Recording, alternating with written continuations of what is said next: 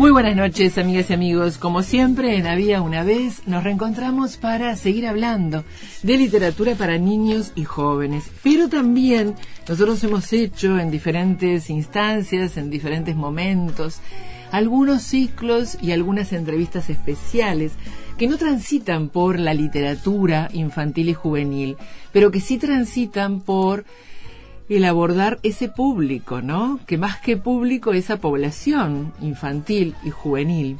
Y qué mejor que hacerlo en este momento, cuando estamos transitando ya otra etapa de la emergencia sanitaria, cuando están próximos a abrirse los centros educativos y también para mantener en muchos casos la educación a distancia con la presencialidad en los centros educativos, tanto para niñas, niños como adolescentes. Entonces, en el día de hoy vamos a estar dialogando con Fanny Berger, psicoterapeuta gestáltica de, que se dedica a niños, adolescentes y adultos, que realiza orientación a padres, que ha desarrollado una modalidad llamada terapia de alcance breve, que consiste en un proceso corto sobre un asunto específico que dura como máximo cinco sesiones y que tiene varios libros publicados, Padres sin autoridad, Hijos sin rumbo, Padres e hijos frente al divorcio, El desafío de ser padres, Hermanos, vínculos que dejan huella, Ser abuelo hoy, entre padres e hijos en busca del vínculo perdido. Con ella estaremos dialogando de esos temas que acabamos de mencionar. Y también estaremos dialogando con una de las co-directoras de lo que es Música Viva, que es Inge Stephen, y que ella justamente nos va a estar hablando de Sinton ni Son, una plataforma que incluye un cancionero virtual dirigido a niños y niñas, educadores, abuelos, familia, y que es de acceso libre y gratuito, que se pueden descargar además no solamente los archivos sonoros, sino las partituras, las ilustraciones, las propuestas para trabajar en clase, Así que también con ella vamos a estar dialogando porque son espacios que son necesarios visitar y acompañar en estos momentos en donde el arte tiene que ver con que esté presente en nuestras casas y nuestras casas sean los escenarios.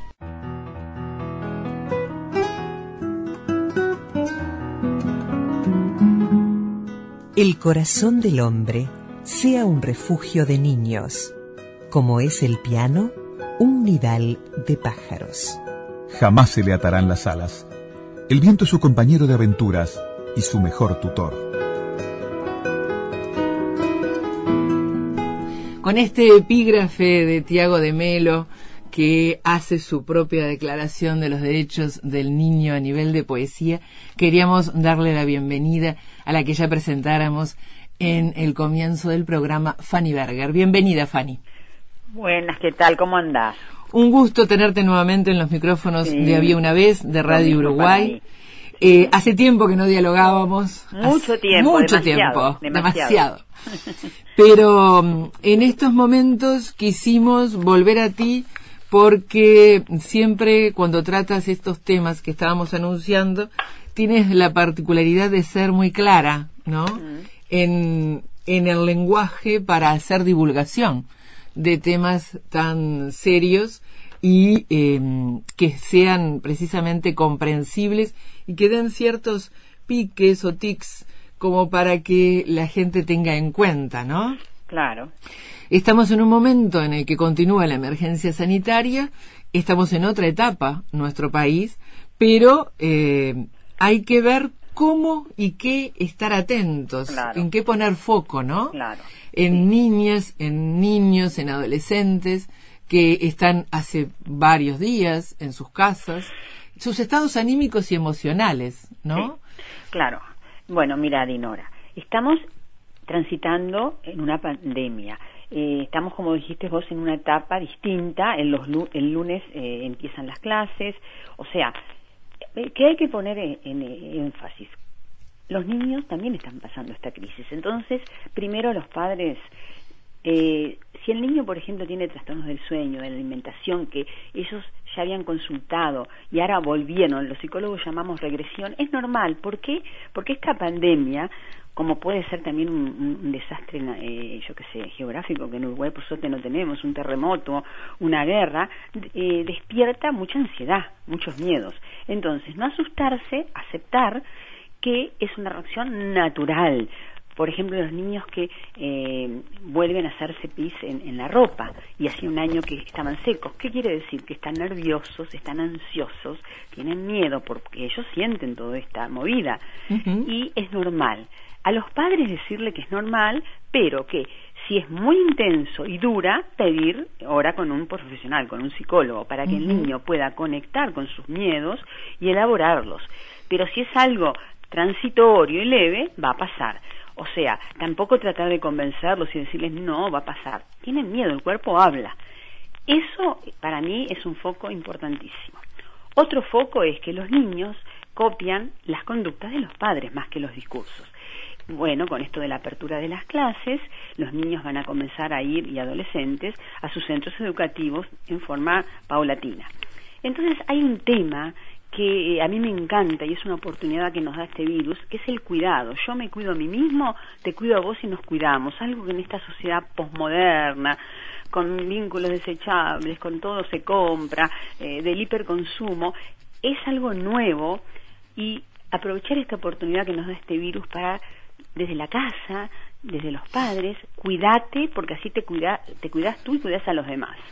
Pero los niños, si, ven que vos salís sin barbijo o, te acercás a otra persona y, las autoridades sanitarias dicen A y vos haces B, entonces a los padres tener mucha mucho cuidado con el ejemplo que le dan a los niños. No se puede decir, cuídate y yo no me cuido. Entonces poner atención, padres, al cuidado porque de esto se sale realmente con cuidado, es así nomás, no hay que darle vuelta.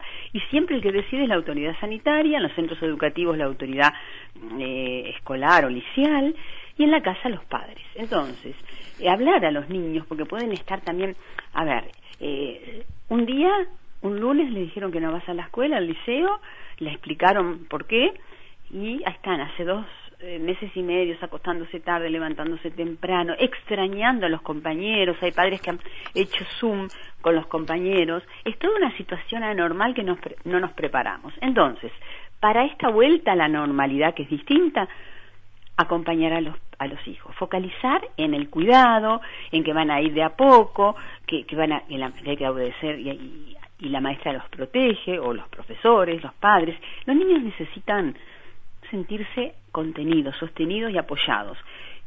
Tal vez no va a ser fácil porque va a ser distinto, pero van a haber adultos que te van a cuidar, pero vos también tenés que hacer lo tuyo, o sea, no acercarte, eh, bueno, todo lo que digan las autoridades sanitarias, porque, ¿verdad? Eh, entonces, apoyar el cuidado.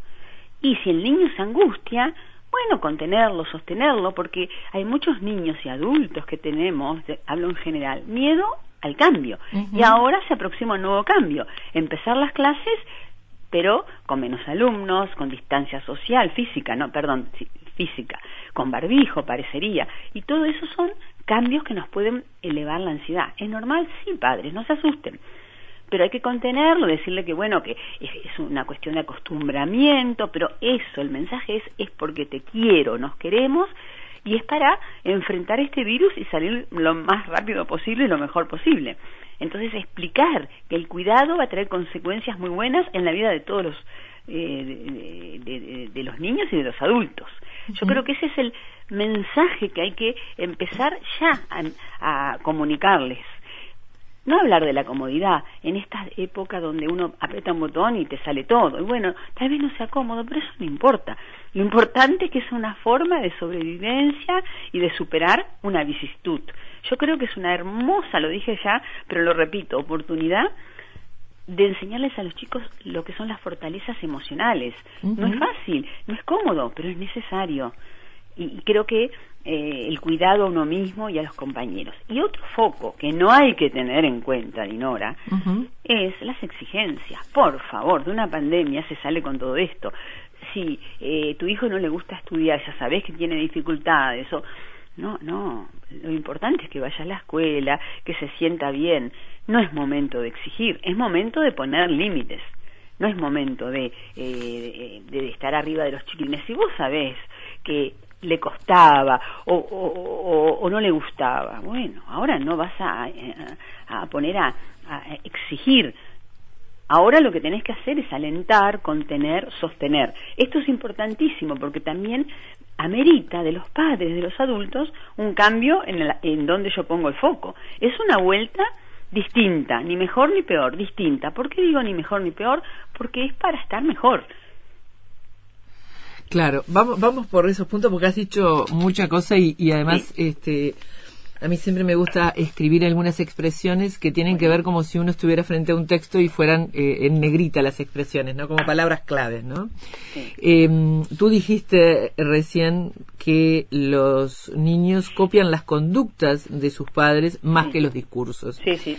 Entonces, eh, estaba pensando y recordando entrevistas que han brindado justamente en otros medios eh, epidemiólogos que señalan, eh, y muchas de las autoridades también, que lo importante va a ser que no se aglomeren en el ámbito escolar los adultos a la hora de llevarlos o de traerlos, ¿no? O irlos a buscar, que ahí está fundamental, ¿no? Es decir, que se mantenga, porque si no cae el protocolo.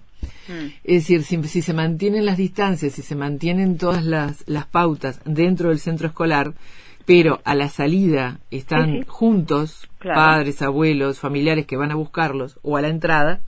Es decir, tener en cuenta eso también, ¿no? Sí, sí, sí, totalmente de acuerdo. O sea, algo que es obedezco los límites, los límites no se obedecen, se cumplen, ¿no? Para el bien de todos. Claro, entonces eh, los que nos están escuchando ahora son los padres.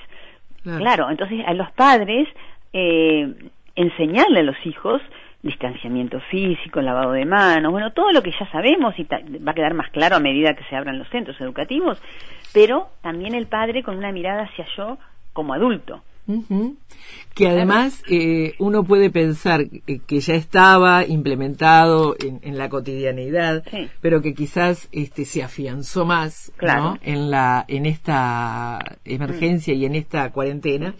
Eh, eso no significa que no estén en vinculaciones entre sí. Se puede seguir también esa presencialidad y virtualidad hasta en la comunicación de los grupos de padres, ¿no? Es más, yo le diría a los padres que tienen la suerte de tener este que tener Zoom o bueno la, la plataforma, el programa que sea, que incentiven a los chicos a reunirse y hablar y jugar. Hay que tener distanciamiento físico, ¿verdad? Claro. Entonces, como es algo nuevo, me gustaría, Dinora, ayudar a los padres en esto que pueden eh, aumentar los miedos. No se asusten, padres. Hay que escucharlos, sostener, contener miedo a lo nuevo. Uy, ¿sabés que fulano se acercó a mí? No me habré contagiado. Bueno, hay que escucharlos con mucha atención y que no cunda el terror, pero es parte de esta nueva normalidad. Los miedos, para mí los miedos, y hay niños que son rabiosos, en consulta se ve, ¿sabes qué, Dinora? Muchos niños que tenían descontrol de impulsos, eh, baja tolerancia a la frustración, que se irritaban por mucha, por, por pequeños eh, asuntos de la vida cotidiana, y los padres me cuentan, estaba también y ahora de nuevo empezó como hace antes de la pandemia, y sí, no se asusten, entonces a no rezongarlos, a entender que están ansiosos, están eh, tristes, que, que, que, que, es normal volver a, a, comportamientos que ya se había dejado, porque eh, es toda una conmoción emocional. Estar atenta a todo eso, no juzgarlos, no emitir juicio, no convencerlos, escucharlos con mucha, mucha atención y respeto. Eso es lo que tenemos que hacer los padres. Y como dije al comienzo, si continúa la intensidad y la frecuencia, sí pedir hora con una psicóloga. ¿Para qué? Para elaborar. No tiene que ser un, una, este, un tratamiento largo, puede ser una sesión, dos sesiones, pero hay que, bueno, eh, ayudar al niño para que pueda enfrentar esos miedos, esas rabias, esas tristezas o síntomas físicos está lleno de niños que volvieron a síntomas físicos que hasta el 13 de marzo no los habían superado. Eso es la normalidad. Lo que no es bueno es que el niño sufra, que sufran los padres y que no se le dé la posibilidad de sanar eso que le está pasando. A veces una sesión sola con poner en palabras lo que le pasa es sanadora, mirá lo que digo. No es necesaria una terapia eh, larga. eh, no, no, no, es saber, bueno, tengo miedo a esto. Y sí, tomar conciencia, ampliar la conciencia de qué me pasa en esta pandemia y cómo me relaciono con los otros. Eh, ¿cuánto, ¿Cuánto se necesita para tomar conciencia, no? Y para, para estar atentos eh, de un tiempo que quizás no es un tiempo prolongado, pero es un tiempo de escucha, es un tiempo en calidad, ¿no? Claro. Y a su vez se necesita también la posibilidad de lo que tú decías, de poner en palabras. Claro. Porque quizás allí ya se empieza, ¿no? El, el cambio, ¿no? Claro, tomar conciencia. Tengo miedo de, de que me contagien, tengo miedo de que no sé cómo actuar con la maestra porque hace dos, dos meses y medio que no voy. Bueno, qué suerte, perdón, que te estás dando cuenta que tenés miedo. Claro. Y la- respuesta del adulto es sí, es normal tener miedo ante estos cambios tan profundos eh, y que vinieron de golpe. Y que además, como tú decías, ¿no? Es decir, acá utilizaste tres verbos, alentar, contener y sostener, Buenísimo. que tiene que ver justamente con ese vínculo. Es decir, acá lo importante es mantener el vínculo con el, el proceso educativo, ¿no? Eso. No, no solo con el proceso de enseñanza, no con, lo, con, con los contenidos, mantener el vínculo con el hecho de estar con otros en una instancia de reflexión y en una instancia de lúdica y a la vez cognitiva, ¿no? Sí, sí, eh, en un encuentro humano, mira. Ujú. Eso, lo que los seres humanos necesitamos es el contacto humano. Yo sé que un Zoom no es lo mismo, pero hay gente mayor que se reúne de noche por Zoom. Bueno, no es lo mismo, pero es mejor que estar aislada y no ver a tus amigas eh, durante dos eh, meses Exacto. y medio. Entonces, alentar el contacto humano con la salvedad que tiene que haber un distanciamiento físico. Exacto. Esto que para mí que es, tú- a ver, escribirlo con letras negritas, alentar el encuentro humano, nos hace bien estar con nuestros pares, a los adultos, a los niños, pero tenemos que cuidarnos. Exacto. Vamos a ir a una pausa, si te parece, Fanny, Sí, sí. que me gustaría eh, centrarnos en aspectos que tienen que ver con los adolescentes. Bueno, ¿cómo no?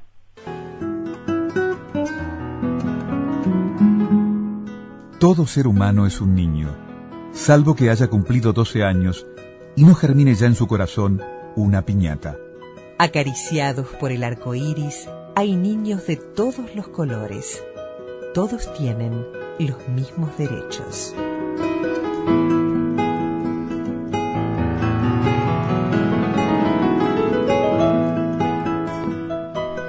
En el bloque anterior, Fanny Berger, eh, señalaste una expresión bien llamativa y muy real, que eh, tú decías en esta época de vínculos desechables.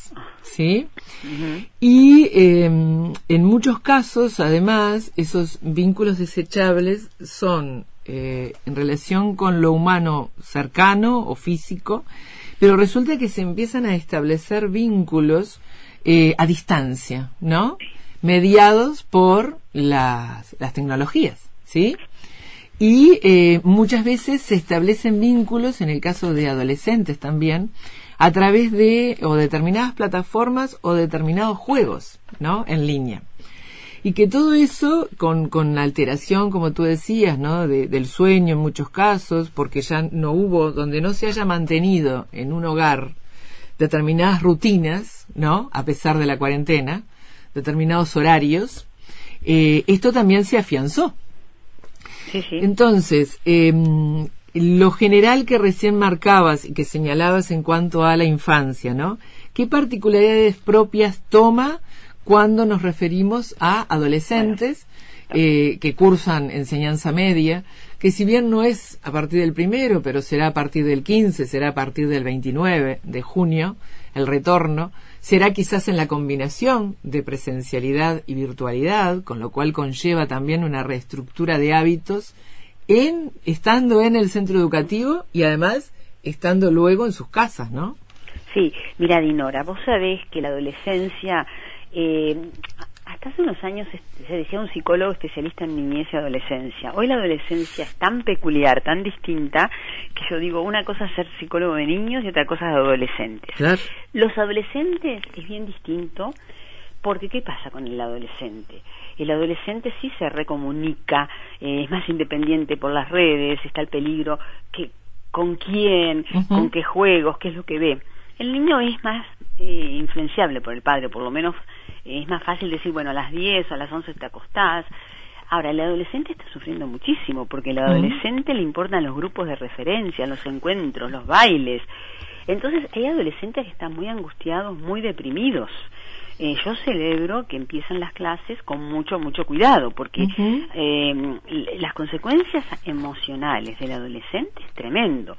Hay adolescentes que viven desfasados, que por ejemplo eh, se despiertan, no sé, de tarde y se acuestan de mañana, que no ven a sus amigos, algunos tienen la suerte que sí porque viven cerca, entonces el adolescente realmente está muy angustiado, muy mal porque el encuentro con sus pares es clave, es clave. Entonces a los padres de adolescentes tener mucha paciencia, mucha paciencia, mucha angustia he visto en adolescentes, mucha rabia, mucha que mm, sí, mucha explosión, irritabilidad, es normal. Ahora, los padres decirles que no es nada agradable todo esto. Y vamos a tener que empezar a volver a las rutinas, a horas de te acostás a tal hora, te levantas a tal hora. Eh, hubieron muchos trastornos de alimentación y de sueño con los jóvenes y tienen que ser tratados porque quiere decir que algo les pasa que no pueden poner en palabras. Yo siempre digo, cuando vos expresás, amplias tu conciencia y decís lo que te pasa, 50% del problema ya está solucionado. Y después se verá, depende del caso. Entonces los adolescentes están realmente como aislados en sus cuartos, no quieren salir de los cuartos o salen cuando los demás duermen. Hemos visto eh, conductas eh, más extremistas que con los niños y bueno, porque justamente el aislamiento es lo que no quiere. Eh, a ver, el adolescente tiene como una, un juego de polaridades entre me aíslo, no quiero saber de nada, o me pego a mis pares. Entonces vos fijate que en estos dos meses y medio no podés pegarte a tus pares, el aislamiento te aburre, pero lo usás como eh, defensa. Entonces tener mucha paciencia con los jóvenes, porque la pasaron muchos muy mal que así como en el blog anterior tú decías, bueno, puede haber conductas regresivas, ¿no? En los niños.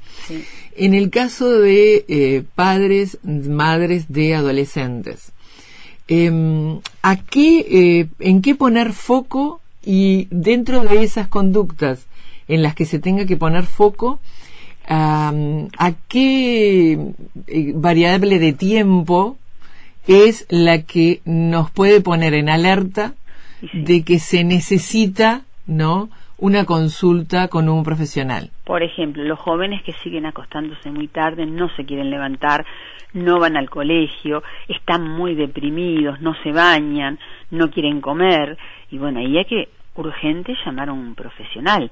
Hay jóvenes que no se están bañando, están durmiendo mal, porque están realmente muy angustiados. eh, bueno, hay que poner, hay jóvenes, no todos, pero que están hasta autoagrediendo, hay jóvenes que, que, ya están como en su mundo. Entonces, todo lo que es una conducta que los aísla, saber que el, adolescente se aísla como defensa, no es que está feliz en su cuarto, no, está lleno a veces de miedo, a veces de tristezas, a veces de rabias, mucha rabia porque eh, hay deportes que se les cortó, eh, anhelos que, programas que se van a posponer, eh, deseos, ¿verdad? Entonces hay adolescentes que estaban furiosos porque, bueno, tenían todo un plan que se, vamos a decir que se pospone, no es que se anula, ¿no? Exacto. y bueno, esos encuentros que les gusta tanto, la previa, todo eso, este, hay que tener mucho cuidado, ¿no? Y de nuevo, con los adolescentes también, ¿eh? Insistir en el cuidado. Todo lo que dije en el bloque anterior sobre el cuidado es aplicable a los, a los adolescentes. Claro. O sea, pueden encontrarse algunos, pero con distancia física y con barbijo y cuidado con compartir este bombillas o vasos, eso te lo dicen las autoridades. Claro. Yo, por ejemplo, estoy de acuerdo que los jóvenes se puedan ya encontrar, pero no de a muchos, por ejemplo, en un jardín, en una casa, pero respetando lo que pide la autoridad sanitaria. ¿Para qué? Para vencer esta pandemia lo mejor y más rápido posible, porque a nadie le gusta esta situación. Sí, ejercicio de libertad responsable, ¿no? claro, bueno, pero ahí, bueno, ahí hay jóvenes rebeldes y jóvenes responsables. Entonces, eh, tú ya hablaste de la responsabilidad y a los padres de darle la oportunidad, confiar en ellos, pero estar muy atentos, porque la rebeldía en este caso puede ser muy peligrosa. O sea, si yo me escapo lo de un amigo y comparto lo que no tengo que compartir, corro en peligro. No, yo estoy de acuerdo con hacerme cargo, con elegir, pero los padres tenemos que estar muy atentos si el adolescente lo realiza y darle una chance, ¿verdad? Pero bueno, estar, como digo yo, con las antenas abiertas. Ahora, eh, en este momento las consecuencias, me parece, emocionales y físicas eh, son muy importantes, porque ya estamos en la semana, no sé si 10 o 11, no, no, no sé, no las cuento. Entonces, esto de me dan la posibilidad de, lentamente abrirme a la sociedad y volver a una normalidad distinta para poder con el tiempo volver a la otra normalidad que no sabemos cuándo. Eh, también mostrarle al joven que si se cuida, eh, nos cuidamos todos. Acá no es de nuevo como a los jóvenes, como a los niños, perdón. No es, no, la comodidad no es un tema o un punto a tocar, es el cuidado mira a tus amigos, pero no compartas eh, vasos, por ejemplo. Exacto. Eh, bueno, y los padres tenemos que hablar. A ver, este, hay padres que ya están dejando, eso es personal. Me cuentan padres que dejaron que vengan dos, tres amigos con la distancia eh, que se pide. Y bueno, ¿por qué no? Claro, porque eso es importante lo que estás planteando, ¿no? Es decir, em, ser conscientes de que los protocolos para aplicar, por ejemplo, en el ámbito público, por ejemplo, en las oficinas, por ejemplo, en el ámbito educativo, después hay que también mantenerlos en otras reuniones, aunque sea dentro de una casa. Claro. Porque si no, em, cae la, la, la pauta, ¿no? Sí, sí, sí, es eso, ese es el mensaje y que es un mensaje nuevo, ¿no? Mm. Y vos fijate que en, Uruguay, por ejemplo, no hay medidas punitivas y nos está yendo bien, sigamos en esto. Hay países que, eh, a ver, eh, hay eh, sanción legal y las cosas no están yendo bien, entonces cuidemos lo que hemos logrado en, esto, en este tiempo. Valoremos lo que logramos. Eso, pero, sí, pero sigamos este, cuidándonos.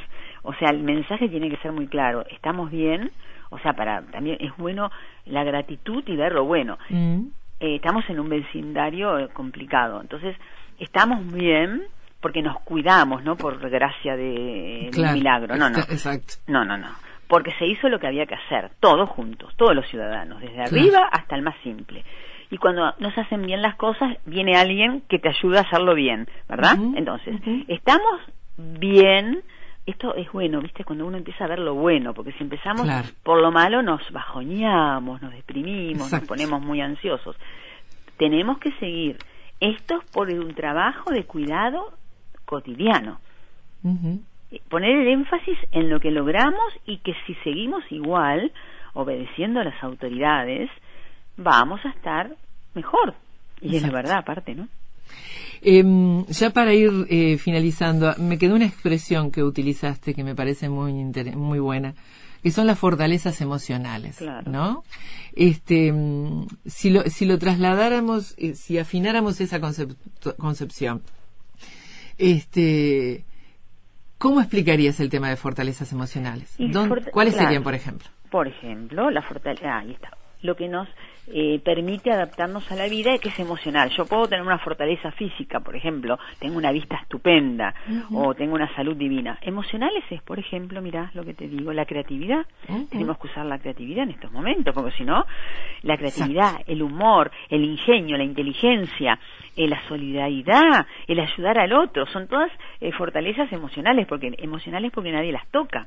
El poder gerenciar mis emociones, porque yo puedo sentir rabia, miedo, tristeza, pero tengo que saber mm, gerenciarla, gestionarla de una forma que me permita eh, adaptarme y que me haga bien a mí. Entonces, todo lo que tenemos dentro nuestro son fortalezas que nos van a ayudar. La creatividad, fíjate que hemos todos hemos usado la creatividad en estos momentos, ¿no? El, que una madre eh, haga un zoom para que dos niños que viven lejos o que mm. no pueden encontrarse mm. puedan eh, verse. A mí me cuentan madres de niños de 5, 6, 7 años que más allá del zoom de la maestra tienen a veces zoom entre los niños que los padres fomentan. ¿Eso no es creatividad? A ver, Y eso además, es una- eso es estar atento al otro que tú mencionabas, ¿no? Claro. Es decir, mi hijo necesita, mi hija necesita ver al otro, Claro, ¿no? todos necesitamos. Por lo menos a través de la pantalla. Todos, Dinora, necesitamos, Exacto. también los padres. Entonces Claro. volvemos a una normalidad donde tenemos que seguir eh, iluminando nuestros recursos, la creatividad, el humor, a veces reírse, porque si... Y, y vos sabés que el humor realmente nos ayuda, porque si empezamos con esto, qué horrible, qué situación, no, no, no. Bueno, reírnos de repente, yo a veces me encuentro con, en la calle con, con el barbijo, con conocidos y nos reconocemos y nos reímos. Bueno, menos mal que por los ojos nos reí y nos reconocemos. Usar el humor. Exacto. A ver, eh, ay, qué horrible, no te reconocí con el barbijo. No, no te reconocí o te reconocí, pero qué suerte si te reconocí. Ver lo bueno dentro de esta situación de crisis, porque eso son fortalezas emocionales que nos levantan el ánimo y nos dan esperanza, porque lo que tenemos que tener ahora es fe, confianza y esperanza de que esto, si seguimos cuidándonos, eh, se va a solucionar, no tenemos tiempo. Entonces hay que apuntar a todo lo que podamos hacer a nivel individual. Niños, jóvenes y padres, todos. Exacto. Y además, ¿cuánto capital es eso, no? Que tú acabas de mencionar, ¿no? Porque a veces, este, el- la otra, la otra variable del capital, ¿no? Que, que es justamente el, el cómo nosotros nos formamos y cómo encaramos, en definitiva, la existencia, ¿no? Claro, exactamente, depende de nosotros. ¿Es fácil? No, nadie No, habla de facilidad. Hablamos de iluminen las fortalezas, porque es la forma, aparte yo veo que los primeros días que teníamos que estar realmente eh, aislados, Uno ¿qué, qué hacía todo el día al principio dormía miraba cosas después cuando podía empezar a salir con la eh, se encontraba en, en- en- plazas en la rambla donde sea en el prado no importa en un lugar físico con distancia. Bueno eso es ser creativo.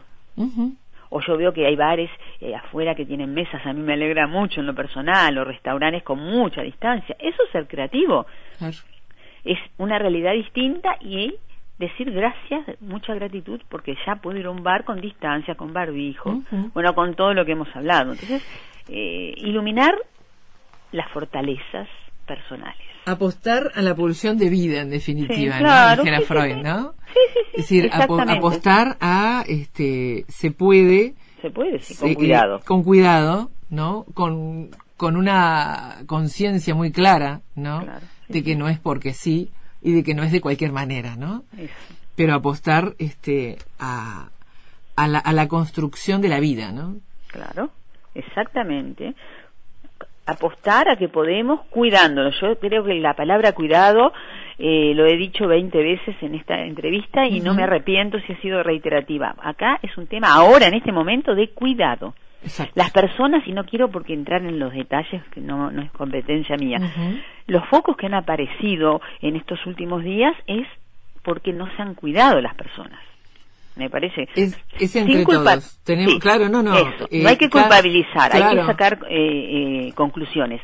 Las Es el cuidado personal y es el cuidado colectivo, ¿no? Claro. Y uno forma parte de diferentes este, grupos, ¿no? Claro. Entonces, por eso decíamos, ¿no? Es decir, es el protocolo en las instituciones, pero también es el protocolo en la casa, también es el Exacto. protocolo en una reunión de amigos. Exacto. También es, es decir, eh, porque es sano verse y estar, ¿no? Y Mm. estrechar vínculos, pero también en esta instancia es, esa sanidad tiene que ir acompañada de determinados cuidados que están reglamentados, Exacto. ¿no? Exactamente. Sí. Ha sido un gusto dialogar contigo, Lo Fanny mismo Berger. digo, un placer después de tantos años. de tantos años, un gusto realmente Encantada, conversar gracias. contigo. Muchas gracias. Gracias, gra- gracias, gracias. Chao, chao. Había una vez. 22 años de difusión y análisis del libro álbum y la literatura infantil y juvenil nacional. 22 años de cobertura completa e imparcial para todas y todos los creadores nacionales de este género.